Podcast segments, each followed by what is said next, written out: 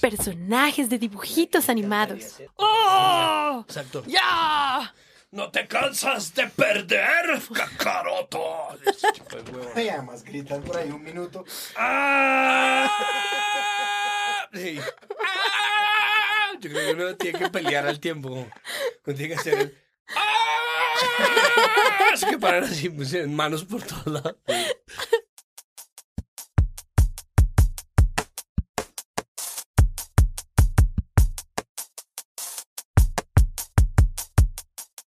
Bueno, vamos a ver esta guachafita y empieza el episodio número 18 de Presunto Podcast.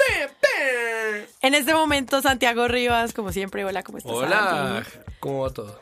Y invitado especial, Andrés Páramo, de la mesa de Presunto Podcast. Hola, ¿cómo están? Bueno, hoy tenemos muchos pendientes de lo que ha pasado últimamente con la actualidad nacional del país. Yo creo que vamos a dedicarle un episodio completo a los estudiantes porque se lo merecen, Sí. porque lo prometimos y porque el cubrimiento que hubo y que está pasando y de lo que se va a venir con el paro del 28 de noviembre, pues va a dejar como un montón de posturas sobre cómo están los medios enfrentándose a esto.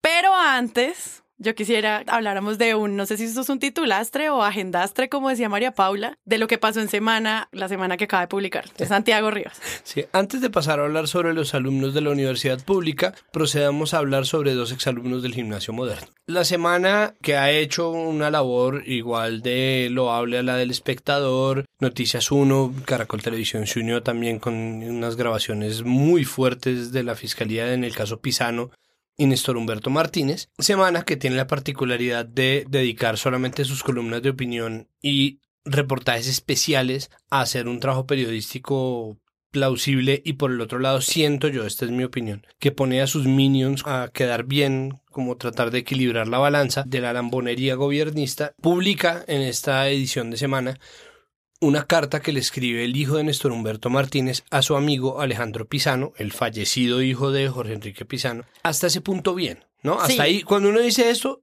está bien. Este muchacho escribe esa carta y es una carta escrita efectivamente por un exalumno del moderno. Yo que soy exalumno del campestre sé perfectamente cómo se redacta eso. Con un montón de recuerdos y con un montón de contenido sensiblero. Empieza a hacer un montón de recuerdos familiares y hasta ese punto más o menos. O sea, sí existe empatía obviamente, pero el elefante en el cuarto es gigantesco. Todos sabemos de qué están hablando. Está recalcando la amistad entre las dos familias y lo mucho que quería. Y además empieza a hablar de un montón de vainas como y Pisano habla, amaba mucho a su esposa y empieza como a hacer un uso sensiblero del asunto. Y es muy difícil como lector de semana o como lector en general relacionarse con las anécdotas de los gomelos bogotanos a pesar de ser yo uno, ¿no? Es, es- es muy complicado. Como para mí es muy difícil como consumidor estar leyendo eso. Eso es una carta de anuario. Y sí, es terrible. El episodio es tristísimo. Yo no dudo que el hijo de Martínez esté efectivamente triste. O sea, yo no- no estoy poniendo nada de eso en duda. Pero entonces llega un punto que ahí sí todo mal. Y es cuando empieza a decir, pues no, mire, viejo Alejo, lo extraño un montón, y usted no es que las jugadas y el torneo de exalumnos, y entonces Porque obviamente habla cascar así. su papá, porque es que hablan así. Hablamos, yo de pronto ya tengo algo de eso. Eh, tiene huevo. Entonces, eh, hacíamos esto, que es una amistad de familia hasta toda prueba, a diferencia de lo que la opinión pública y unos utilitaristas y politiqueros que quieren, Inescrupulosos. inescrupulosos quieren hacer ver. Y ahí ya es como un momentico. Entonces el man está haciendo eso y mientras la misma revista Semana y muchos medios están revelando grabaciones de audio y de video, o sea, testimonios y pruebas reales físicas que están ahí. Estos tipos le están publicando esta carta diciendo que es mentira. Entonces, claro, yo no sé qué hacer con eso. Simplemente porque no creo que sea el artículo más leído de la revista, pero lo están poniendo en la sección Nación. Eso no es la sección Nación, eso es sí mucho una carta de los lectores, pero claro, como es el hijo del fiscal Néstor Humberto Martínez, Dan dos páginas para eso. puede darse el lujo de escribir una doble página en semana, en la mitad de la revista Semana, haciendo esto. Y es como, yo entiendo que un hijo quiera lavar la imagen de su padre. Eso a mí me parece que es normal. El problema es por qué Semana se presta para esas huevonadas cuando se sabe perfectamente que son huevonadas y que están además dándole el uso contrario a ese uso politiquero, entre comillas, que están acusando a los medios como la misma revista Semana, El Espectador, Noticias 1, Noticias Caracol y todos los que se hayan metido a trabajar y a seguir el caso Néstor Humberto Martínez, Jorge Enrique Pizano. Entonces, todo muy triste, ¿no? La muerte muy triste, la carta muy triste, la lavada de imagen muy triste. No sé, no sé. No, no sé, Ernesto, no lo sé. No, sabemos qué hacer con esto, no sabemos cómo entender esta decisión editorial de semana. y se lo dejamos a ustedes ahí, como qué hacemos con esto. ¿Esto es agendastre o, o no? Porque si yo supiera, te repito, que yo muerto serviría más, yo me muriera hoy mismo, pero no sé, Ernesto, no sé, no sé. Exacto, podríamos hacer una sección nueva cuando este tipo de cosas parezca que se llama No lo sé, Ernesto, no lo sé. Y le, hacemos además no un homenaje a Macaulay. No lo sé, Ernesto, no lo sé. No se sabe. Es que la muerte no, no se sabe, Ernesto, no lo sé.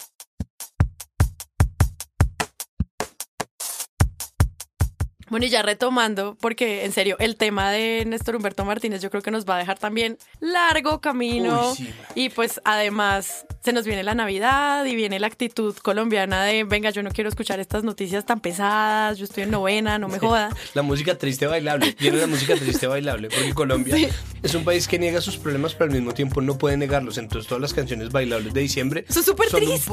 sí, sí, o al menos alguien se murió, se fue. Y bailan felices. Y bailan felices y todo. Sí, pero no, a mí no me cuente, a mí no me cuente más eso de, de, la corrupción y, no me cuente esas cosas. Entonces, vamos a ver cómo los medios opacan esto o lo siguen trabajando de la manera pues que dijimos que estaba funcionando muy bien en el episodio pasado. Entonces, dejando a un lado a nuestros directivos, pues hablemos de los estudiantes. De nuevo, un grave hecho de vandalismo se presentó en Bogotá durante las marchas de estudiantes y centrales obreras que se unieron para rechazar la ley de financiamiento.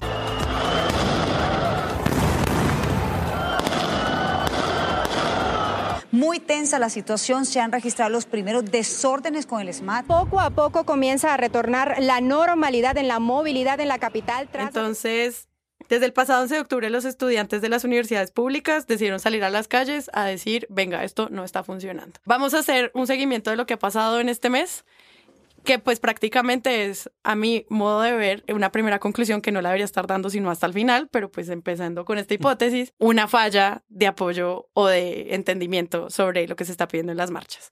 Entonces, para eso lo que hicimos fue en esta ocasión fue recopilar un montón de noticias de seguimiento donde se veían una serie de temas casi por donde se iban los periodistas y ninguna tenía que ver con explicarnos realmente por qué están marchando, sino otras cosas. La primera es cubrir la marcha porque ocupa las calles. No, a ver, a mí me, es decir, a mí me parece natural que un medio de circulación nacional o un medio, digamos, que tiene como una serie de mm, altísima eh, lecturabilidad entre la gente, así sea en web, así sea en lo que sea, informe un poco cómo la gente podría verse afectada por una marcha el otro día. Eso es lo que se conoce como periodismo de servicio. Exacto. Sí. Y es súper válido y es eh, necesario también. Sí, es decir, uno oye incluso gente que no suele escuchar radio, que no suele meterse a noticias al espectador al tiempo, decir, me voy a meter a oír radio mañana y miro cómo está la cosa, ¿no? Es decir, a mí se me hace que eso es útil, siempre es información que se necesita en los medios, pero el problema pues de acá es como que se hace a un lado la causa de los estudiantes. ¿Sí? Se hace a un lado la razón por la cual esos chinos están molestos realmente. Yo he tenido como muchas discusiones acerca de eso porque eso es un tema que a mí me, me hierve un poco la sangre, pese a que yo soy de universidad privada, etcétera, etcétera. O sea, eso me parece que en este momento ya pues no importa. A mí una vez una persona que es un periodista que ha cubierto educación de una manera muy, muy buena, que se llama Pablo Correa, el editor de la sección Vivir del Espectador, me decía, pero a ver, ellos que sacan marchando, es decir, como ellos, que sacan también rompiendo, que sacan grafiteando, no sé qué.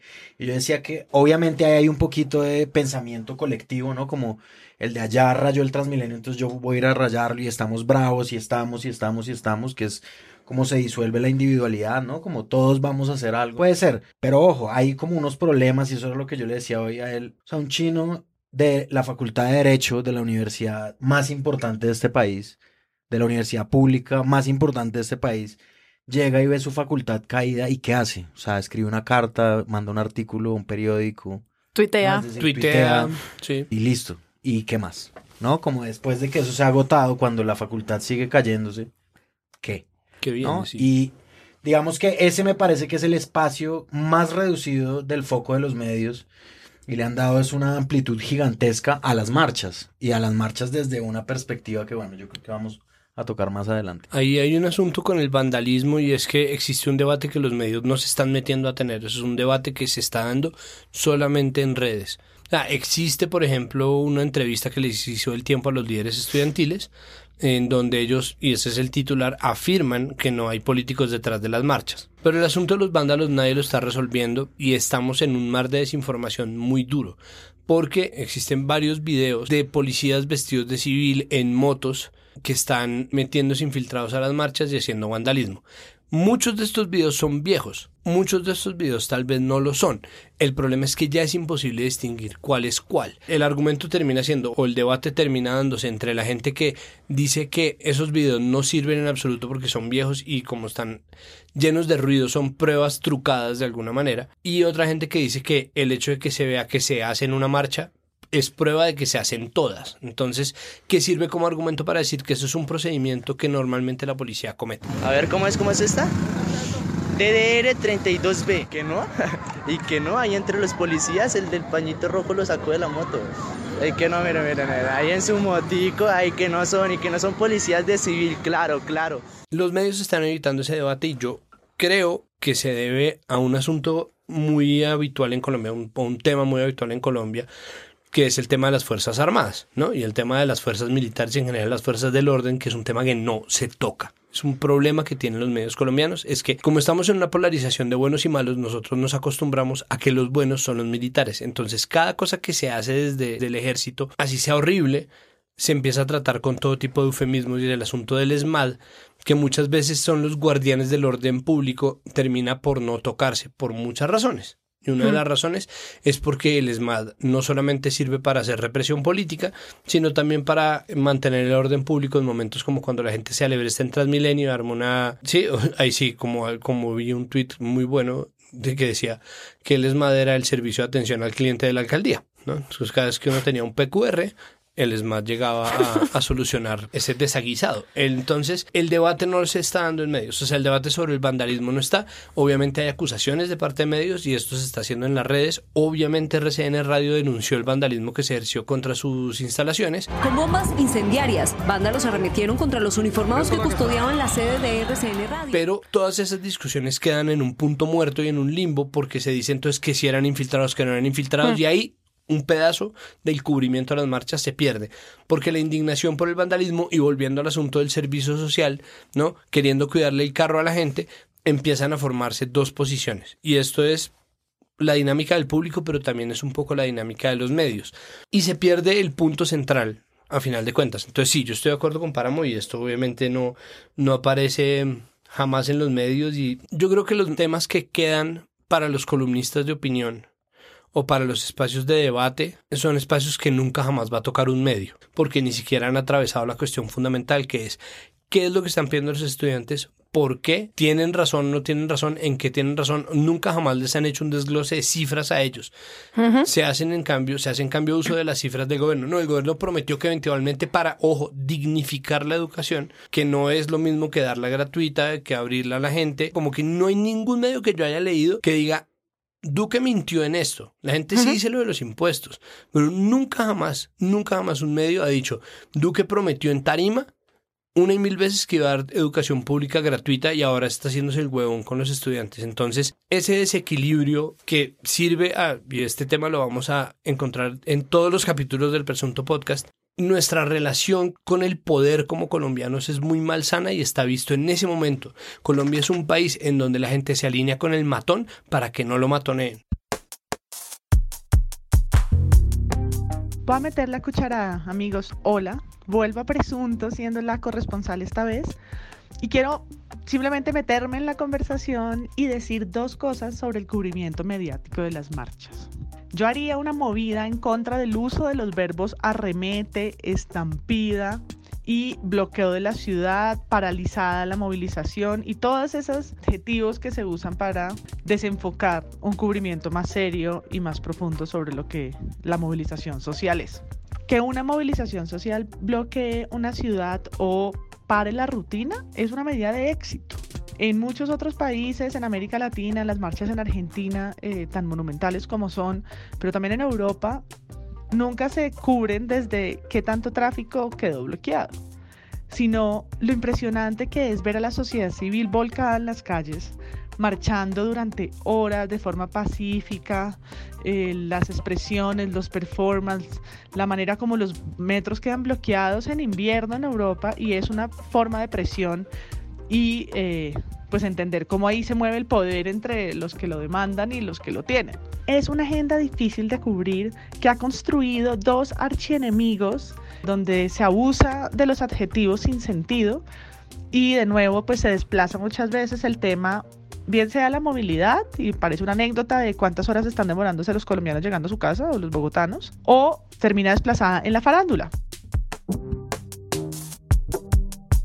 Retomando varios puntos de los que tocaste, no sé si ustedes sintieron como frente al tema del vandalismo un cambio de discurso. Cerca del 11 de octubre muchas cosas estaban como es que estos estudiantes pues están descarriados, que es esta violencia. Después hay un llamado de redes sociales de, hey, no todos son vándalos, por favor, sean cuidadosos con el cubrimiento y ya después de eso ya hay como una especie de cuidado políticamente correcto en el cual empiezan a hablar del vandalismo y luego salen frases como, por ejemplo, en RCN, la radio, que son como los que más se cuidan con este lenguaje de decir 30 a 40 encapuchados de los que no se conocen si son estudiantes o no, como ese tipo de aclaraciones pasaron después de estas primeras marchas y siento que eso en primera perspectiva podría ser una ganancia o no, ¿ustedes qué creen? En primer lugar, a mí me parece que los medios de comunicación también manejan y se ven obviamente muy influenciados por el tema del rating.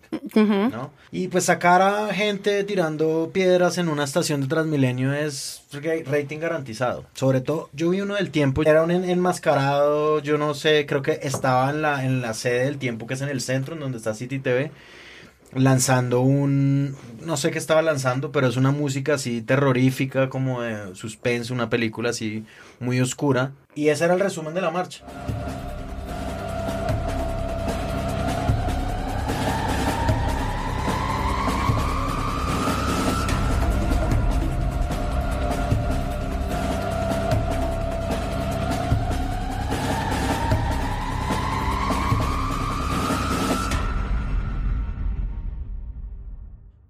Ese era el resumen. Era como, ah, ok. Ya, o sea, alguien le tiró una piedra al tiempo. Agendastre, sí, total. Ajá, entonces a mí me parece que es una cuestión de rating. Yo sé que lo, es difícil sobre la marcha, me refiero como sobre los acontecimientos, planear una cosa que ahonde, que vaya al fondo de lo que es el problema educativo en Colombia. Sé que es difícil, sé que no da tanto rating, pero en estas cuestiones en donde hay pues unos intereses gigantescos de por medio, obviamente uno tiene que educar a la audiencia y dar una serie de contenidos que algunos medios a veces dan. A mí me sorprendía muchísimo los comentarios en una noticia que era que una mamá se metió a, a, juiciar a un capucho que era el hijo de ella. Se salió en el episodio pasado y creo que... que va a volver a sonar, amigos. Y en Bucaramanga, Correa en mano, una mujer llegó a la Universidad Industrial de Santander para buscar a su hijo, quien al parecer estaba en las protestas. Le había advertido a su hijo que no participara.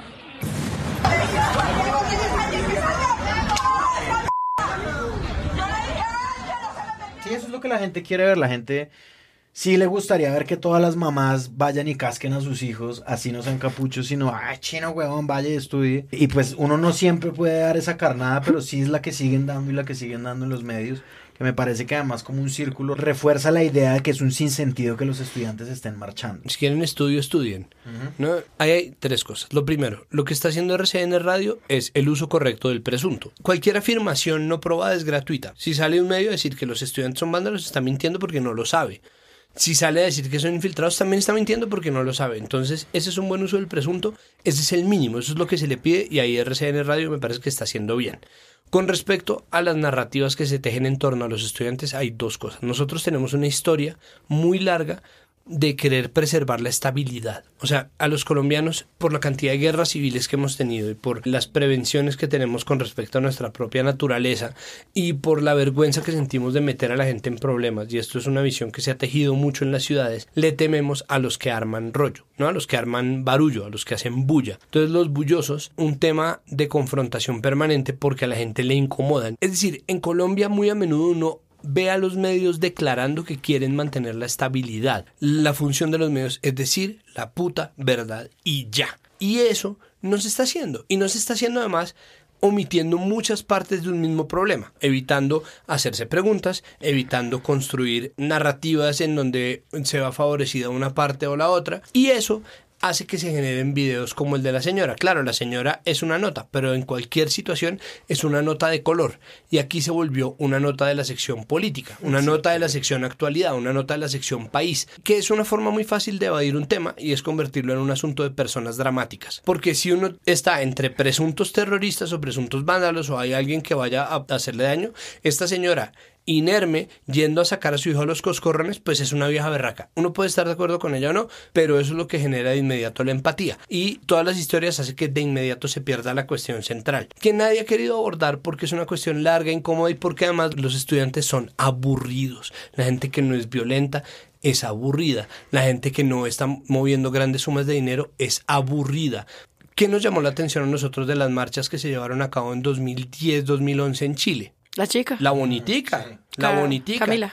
Camila. Realmente no queremos más negociados en la educación superior, no queremos más mercaderes de la educación, así que hoy día exigimos poner fin al endeudamiento y un llamado a que te movilices por aquello, a que vayamos todos juntos a la calle a defender nuestros derechos. Bellísima. ¿No? Y de inmediato, ¿cómo? Hay comunistas bonitas y de inmediato fue el chiste que se regó. Y, sí, todo el mundo empezó a hacer ese chiste, todo el mundo empezó a calificarlo, entonces qué vieja berraca, es decir, e, eso sigue unos parámetros estéticos que son muy perniciosos, pero se trata de personajes llamativos. ¿Cuál es el problema? Que nosotros nos quedamos ahí. O sea, los medios se quedan en las historias personales, en las historias particulares. Ajá, como la carta del hijo de Martínez Neira a su amigo, ¿no? Volver siempre al drama personal para evadir por completo las cuestiones complejas y esenciales y fundamentales que nos atañen a todos. A mí me parece que además ese discurso de mantener la estabilidad que obviamente los medios perpetúan aquí en este país sirve de juego a los gobernantes. Por eso es que Iván Duque dice, si se levantan del paro, hablo con ellos, como si fuera una guerrilla. Es que es más importante la propuesta que la protesta, pero la protesta tiene que ser pacífica y orientada hacia los objetivos superiores del país, conjurado el paro y estableciendo esta, este, este gran pacto por la educación, estoy dispuesto a, reunirme no solamente con ellos, no solamente con ellos a quienes valoro y respeto. Bueno, el presidente dice, conjurado el paro, estoy dispuesto a título personal a reunirme con todos los sectores, incluidos los estudiantes. Es, más completo. Sí, exacto. No, pues es que están haciendo bulla, entonces cuando dejen de hacer bulla, hablo con ellos y miro a ver si les tiro ahí Sí, como unas donaciones de los ricos de este país para mejorar un poquito la infraestructura de las universidades. Fácil. Y él lo dice en entrevista en RCN Radio con Yolanda Ruiz y lo dice sin ninguna vergüenza. A mí me parece que un poco todo ayuda en últimas a que el gobierno tenga la razón. Además, bueno, una cuñita. A mí me parece increíble que Duque digas yo siempre, como él quien era hace, ¿no? Entonces él dice yo siempre, he dicho hace... tú no eres nadie hace dos años. Pero además Duque no ha borrado su cuenta de Twitter. Ahí le siguen saliendo cosas del suyo siempre, muy raros. Yo siempre, y después el man en contra del de suyo. Pero bueno, bueno, no se desemboquen. ¿Qué, qué, qué? yo, siempre, he dicho que prefiero la, Numeral, yo siempre, la propuesta a la protesta. Sí, o sea, él se alimenta de ese tipo de... de los imaginarios que existen acerca, entonces... de pronto Fardo sí ganó la presidencia. Ya, perdón. ya me callo, ya me callo. Indignación. Ay, bueno. Fin. Para tener una idea súper buena y se le olvidó. Perdón. No era mi intención.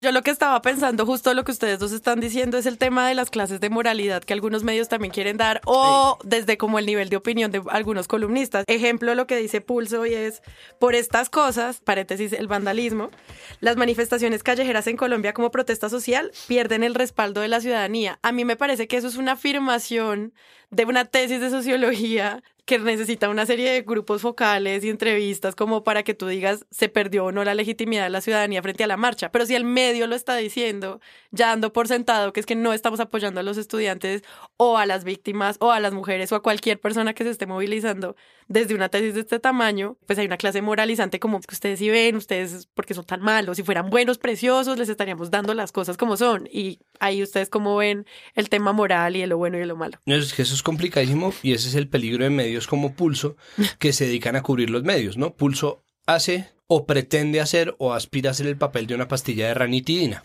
¿No? Entonces, busca... Dice eso, misión y visión del medio. Entonces, misión y visión del medio somos raditina, ranitina mediática, lo que quiere decir que estamos ahí para que usted pueda digerir lo que dicen los medios. Pero eso es muy difícil porque es como si uno contrata a un explicador y el explicador le da su opinión y uno termina creyendo la opinión del explicador. Entonces no existe una explicación real, no existe un proceso verdadero de, de mira, te estamos contando este cuento, sino existe eso, una condena. Una condena es una opinión disfrazada de información. A ver, a mí me parece lamentable, pero a ver, a mí me parece también muy diciente que lo haga Pulso, que es lo que está diciendo Santiago, es decir, de pronto Pulso, lo que cogió fue el etos de todos los medios, que es, ah, todos los medios están diciendo que las manifestaciones están perdiendo el respaldo de la ciudadanía. Eh, Yo puedo estar inventándome esto, pero de todas formas, cuando lo leo no me parece gratuito que un redactor, después de leer, no sé, siete medios nacionales cubriendo marchas, concluya que ya no tienen respaldo de la ciudadanía de la nada, como por arte de magia. A mí me parece que ese es el imaginario que están dando, pese a que hay personas de la sociedad civil, o es decir, o que están eh, tuiteando cosas, poniendo fotos de gente apoyando las marchas. ¿Dónde está esa gente? O sea, esa ciudadanía no cuenta, esa ciudadanía cuál es, sí, o sea, no, no sé. Entonces... No, la ciudadanía solo está representada como esta pobre sociedad que le toca aguantarse el, el tráfico. Sí, como pues- bogotanos sufrieron la noche más larga al regresar a su casa. Oiga, pues y es que... a ese nivel es que se presenta a los padres, a las madres, a la gente que está rodeada pues del universo académico como si esto fuera solo un problema de los estudiantes y los profesores y los rectores y fin. Eso que, que dicen ustedes y eso que señala Páramo tiene un ingrediente que es muy fuerte y es... Es decir, ese es el fenómeno mediático por el que está atravesando Colombia ahorita. Y eso se va a ver en la mayoría de las noticias, como tal vez haya excepciones, ¿no? Está el caso de Néstor Humberto Martínez. Hay que ver cómo sigue el asunto de Duque y sus encuestas de popularidad. Yo no creo, yo creo que ese va a ser parte del monólogo eterno de los medios y es eso. Desde las elecciones parlamentarias y las cuando nació elecciones este del podcast. 2018, exacto, cuando nació este podcast, una de las cosas más visibles, la desconexión enorme que existe entre los que se autoproclaman forjadores de opinión, formadores de opinión, y la opinión en general. Incluso en la polarización más absurda. Y de pronto tiene que ver si con el asunto de la estabilidad o de tomar una posición. Es muy complejo saber cómo funciona un medio en su interior. Caracol Radio para mí es el ejemplo más claro porque Caracol Radio para mí y lo lamento, lamento mucho decirlo porque yo trabajaba allá y quiero mucho a mucha gente de la empresa y tengo Pero un no gran baje la cara cuando dice. Me- No, pues es que... no, pues allá. No, pues yo trabajé allá, pero a mí me parece que Caracol Radio se va a volver el nuevo RCN Televisión, precisamente por un asunto de desconexión. ¿Qué es lo que le pasa a RCN Televisión? Que RCN Televisión se dio garra. En algún momento se dio garra, literalmente se fue de frente con una línea política, de frente a defender lo indefendible y además empezó a hacer el monólogo de prepotencia de quien está en ese momento en la cima. Caracol Radio está, tomando exactamente las mismas decisiones y el tiempo, si no se cuida, va para allá. Y la gente lo que está sintiendo es una gran desconexión. ¿Cuál es el problema? Que quedamos a merced de Twitter. Marica, estamos a merced de Twitter y de WhatsApp y de Pulso, que está hecho por esos redactores que detectan en el clima o en el estado del arte de los artículos cuál es la dirección que tiene. Entonces, ser el catalizador de la opinión de quienes no necesariamente están al tanto de lo que opina la gente es muy difícil. Entonces, cada tanto uno vuelve y hace lo que Páramo decía al comienzo de este, de este capítulo y dice, ah, pucha, verdad que hoy hay marchas, voy a prender la radio para oír dónde están. Y uno acude al periodismo de servicio y lo que se lleva es sí ese periodismo de servicio y sí ciertos puntos focales, pero nunca jamás un análisis, nunca jamás una pregunta, nunca jamás una, una verdad contundente frente al poder, o al menos una opinión que lo ponga uno a dudar si vale la pena o no, porque está bien si alguien no está de acuerdo con las marchas, todo eso es discutible, todo es debatible, pero tampoco existen los espacios para debatir, existen son estas opiniones masticadas y disfrazadas de análisis. Hay una pregunta que yo quería hacerles y es, yo siento que debería pues haber un intento un poco más serio de explicar qué es lo que pasa con las peticiones de los estudiantes y eso implica también explicar cuál es el contexto de la educación pública, cuál es la diferencia de la educación superior con la educación primaria, en dónde están los fondos, quiénes los determinan, qué significa, no sé, la autonomía universitaria. Hay, tantas preguntas que se podrían investigar al nivel de profundidad que se estaba haciendo con el fiscal que siento que ningún medio lo está haciendo. El espectador lo intentó. El espectador estaba trabajando, era directamente con la cumbre de la educación superior de las Américas y era como hablar con los expertos que fueron a esta cumbre y preguntarles qué piensan de las marchas. Pero eso tampoco es una forma de decir como, vengan, lo que pasa con la educación es esto, quiénes son los financiadores es esto, la razón constitucional por la cual una universidad no puede pedir recursos adicionales es esta. O sea, temas, yo sé que suena aburrido, pero temas para hablar. No, los hay. Los todos, hay todos, todos, todos, y seguimos diciendo, estas son las rutas por las que va a estar cerrada las calles de los estudiantes. No se preocupe que ellos van a madrugar hoy para cerrarle a usted desde temprano su Transmilenio. Por cinco minutos estuvo cerrada la 26. Poco a poco comienza a retornar la normalidad en la movilidad en la capital tras... Ah, Hay muchas cosas que se pueden hacer y mm, no sé si ustedes vieron que haya alguien que lo esté cubriendo bien, o sea, como respondiendo a estas dudas. Cuña, no sé si quieres contar un poco lo que quiere hacer Vice, y si no nos gusta, pues lo vamos a criticar. Entonces, pues no sé, ¿cómo, cómo ven ustedes ahí ese acercamiento como de una manera más profunda hacia el tema que me parece súper interesante, pero pues yo no entiendo nada, o sea, yo... Vice hizo su nota de protestar en opiáceos te protege del ataque del SMAT. Momentáneamente. nos tomamos, nos, ¿cómo es protestar en MDMA? Escucha esta playlist para protestar. Las 10 mejores canciones. Las 10 mejores canciones para protestar. La quinta me sorprendió. en esta protesta. No, mira, nosotros desde Vice hemos estado haciendo una cosa muy sencilla y muy como por fuera del, del ideal, pero también del común mediático y es seguir grupos de estudiantes durante las marchas, como para construir un relato que sea a través de ellos, cómo prepararon la bandera, cómo se fueron a la calle, cómo los atacó el SMAT, cómo se les infiltró, cómo llegaron los capuchos, bla, bla, bla. Y sí vamos a tratar de hacer más otras cosas, que a mí me parece fundamental es lo siguiente, y es una experiencia personal que yo tuve con el tema de la educación. Y eso fue cuando yo trabajaba en El Espectador, o sea, hace ya cinco años más o menos, que fue que salió un informe de la Fundación Compartir con, eh, bueno, un estudio, estudios de caso, también con estadísticas, también con un cruce de datos, en los que se resumía básicamente que el PIB de un país puede crecer exponencialmente si se aplica un montón de presupuesto a la educación básica. Yo tenía en las manos ese informe y yo decía, no, yo, yo saco esto y la voy a romper. O sea, voy además, además de ser el, pop- el periodista más popular de Colombia, yo voy a... eh, no, a cambiar este país, voy a cambiar el país. este- básicamente. Cuando yo hablé de este informe, Exacto, el mundo va... El informe no, no lo conoce nadie, me lo va a leer, lo voy a, a desglosar y voy a cambiar a Colombia. Sí. Y no, o sea, es decir, como que yo lo que hice fue un editorial para el espectador, como cualquier otro editorial, y pues obviamente eso no tuvo el impacto que yo pensaba que iba a tener, que era que iba a cambiarse toda Colombia.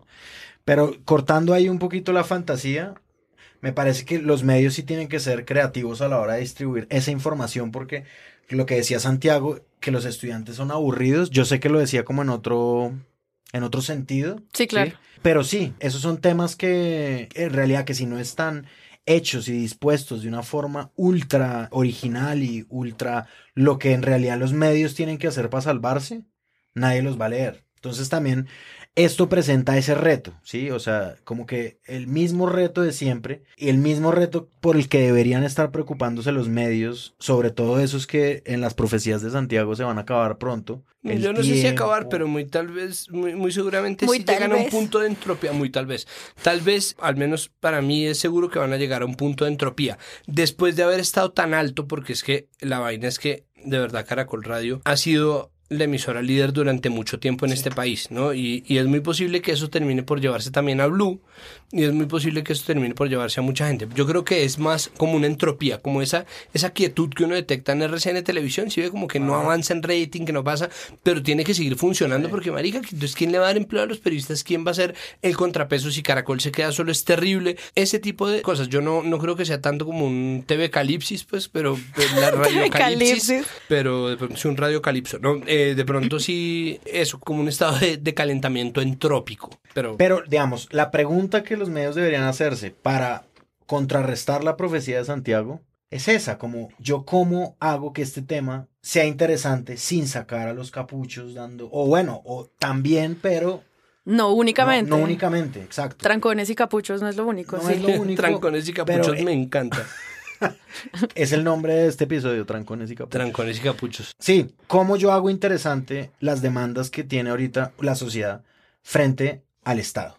Sí, es, es como así de sencillo. Y uno voltea la mirada a países con medios de comunicación más evolucionados y sí encuentran unas maneras, es decir, no es tan difícil hacerlo de todas formas.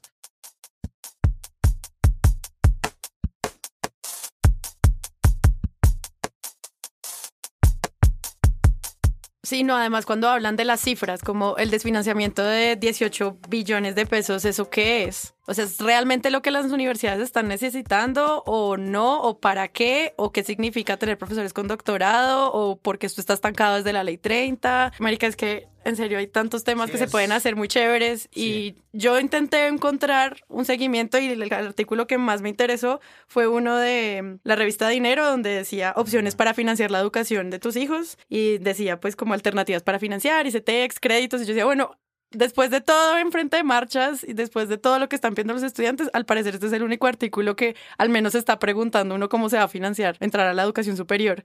Y el resto no, no se lo están preguntando. Yo no he visto un debate realmente serio sobre qué pasa con el ICETEX, sobre otros medios de financiación, sobre becas del exterior. Sí, no, no la, ocurre. La nota de dinero está interesante, pero es también muy chistoso. Es como, es Pues- como si estuvieran diciendo, Hágalo el Estado mismo. no lo va a hacer nunca. No, no, no. Sálvese ya. Sí. Sálvese Le ya. pedido un crédito acá, le decimos cómo. Como, y si lo hace usted mismo, bricolaje financiero para madres de todos los estratos. Pero al final, mira que puede ser el- uno de los artículos más útiles. Si yo quiero saber qué está pasando con la educación superior, pues al final el único que me está dando algo es como, pues usted está cagado, más bien consígase un, un crédito. Y, y el resto, o sea, Sí, ¿qué es esto de la educación gratuita? ¿En dónde? ¿Cuándo? ¿Por qué? No tengo ni idea. O sea, yo ahorita en este momento no sé qué están pidiendo en la mesa de negociación con el presidente de los estudiantes, a partir de los medios. De ahí no lo pude sacar. Qué difícil porque al final termina recayendo todo en el periodismo de servicio, ¿no? Sí. Porque lo que está haciendo dinero es eso, pero además es un periodismo de servicio al servicio del Estado, porque es exactamente, o al servicio del gobierno, que no del Estado, porque pues es la misma idea de Paloma Valencia, de pero y si, hacemos- y si hacemos una vaca, hagan rifas, ¿no? Y existen Abrámosle un Patreon a las universidades públicas. Exacto. Entonces, sí, el Ministerio de Hacienda se va a, transmi- se va a trasladar a Baki, a las oficinas de Baki. Entonces, de aquí en adelante, no de Gianluca Baki, sino de Baki, la aplicación para hacer vacas. El que, hace- que podría ser cualquiera de las dos. O sea, podría ser cualquiera de las dos, es el problema. Existen un- unas narrativas demasiado simplistas. Creo, que, creo que para mí es.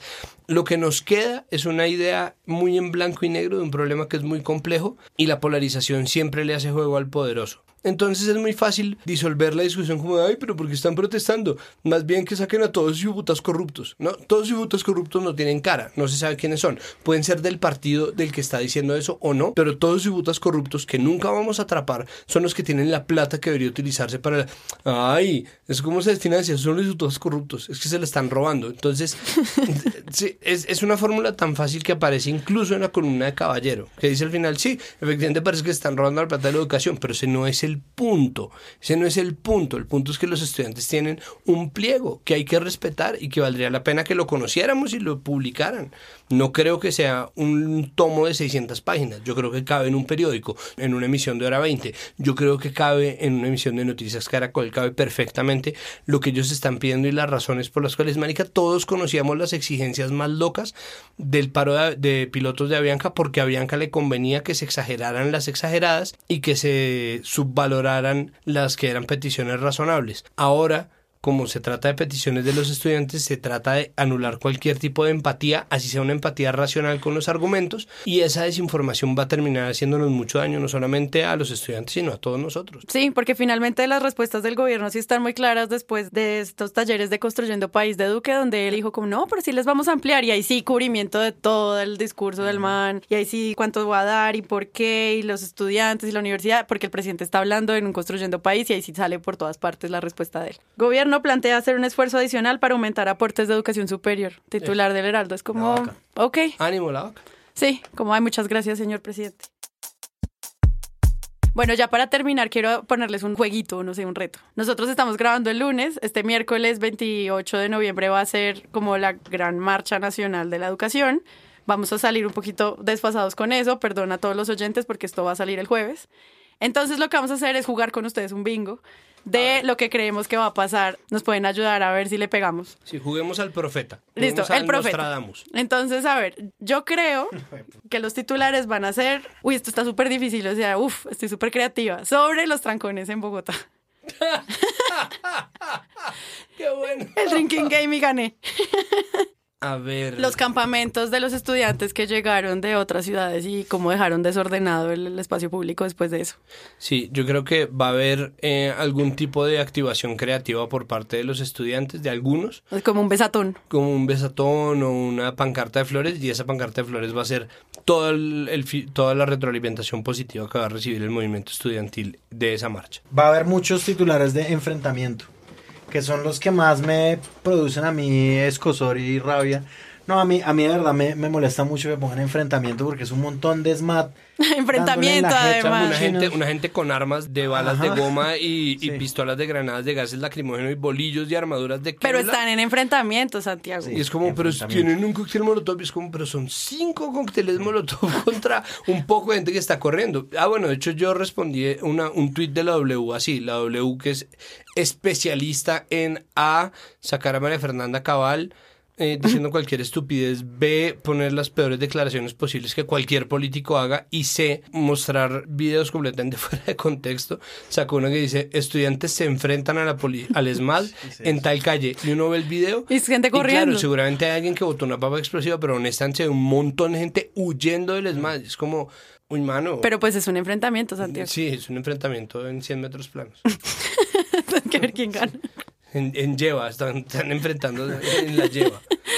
Bueno, pues ya creo que tocamos casi todos los temas. Esto sobre todo pues ha sido un poco irrespetuoso con el movimiento y pues esperamos que aquí les dimos ideas sobre lo que pueden hacer en medios de comunicación. Entonces pues a los periodistas que están escuchando, gracias y a la gente que nos oye y sobre todo que le enseña a otros a escuchar podcast en este mundo tan difícil de conseguir reproducciones, pues también muchas gracias. Yo soy Sara Trejos y gracias a Andrés Páramo Chao, pues. y Santiago Rivas. De conseguir reproducciones de podcast porque el embarazo adolescente desatado. Muchas gracias. Voy a poner un efecto de para, pa, para, pa. Recuerden que nos pueden escuchar en iTunes, en Spotify y en todas las plataformas de podcast que tengan descargadas en su celular y computadores. Gracias a Magic Markers por su estudio y a Sebastián Payán por la postproducción de este episodio. Nos vemos pronto. Besitos. Chao. Chao.